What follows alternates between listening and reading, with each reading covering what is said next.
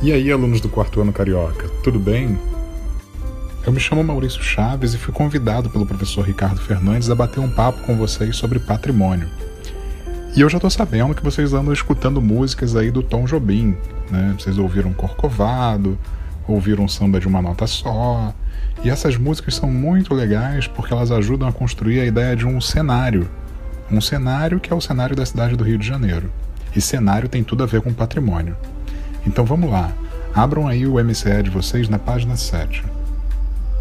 Para entender o que é patrimônio, eu quero que você faça comigo o seguinte exercício. Pense num objeto de valor para a sua família. Não necessariamente algo caro. Pode ser caro ou não. O importante é que seja algo que tenha valor e que não dê para medir, né? um valor incomensurável, que você não consiga medir esse valor que seja um objeto que todos na sua família adoram e guardam por ele um enorme carinho. Por exemplo, eu guardo comigo uma ferramenta de trabalho do meu avô, que era pedreiro. Ele já faleceu, não vive mais comigo, mas, enfim, eu tenho essa ferramenta aqui de trabalho dele que é a minha maneira de poder lembrar dele. Essa ferramenta não tem um valor muito grande em reais, em dinheiro. Na verdade, ela é até bem barata mas tem uma importância enorme para mim, pois me ajuda a lembrar do meu avô. Então eu tenho muito carinho por ela, eu tenho uma relação de afeto por essa ferramenta. Pensou no seu objeto? Pois bem, esse objeto pode ser tido como um patrimônio da sua família, pode ser algo que ajuda a contar parte da história de vocês.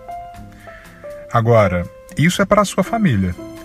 Será que conseguiríamos pensar em algo de um valor para toda a sociedade Algo que tivesse valor não só para você, mas para o seu vizinho, para o dono da padaria, para o seu primo que mora em outro bairro, para a amiga do seu primo, para a colega de trabalho da sua mãe.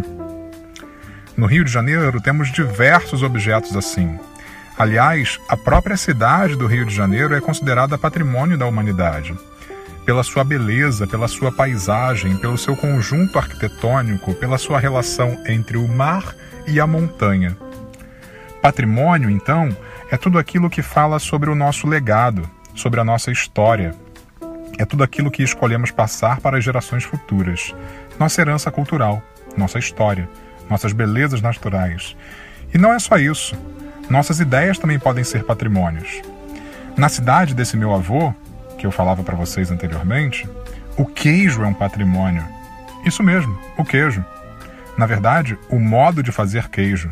Ou seja, até mesmo uma receita pode ser patrimônio. Então, queridos, me despedindo já de vocês, eu deixo o convite. Pense aí na sua realidade, na realidade do seu bairro, do entorno da sua casa, da sua escola.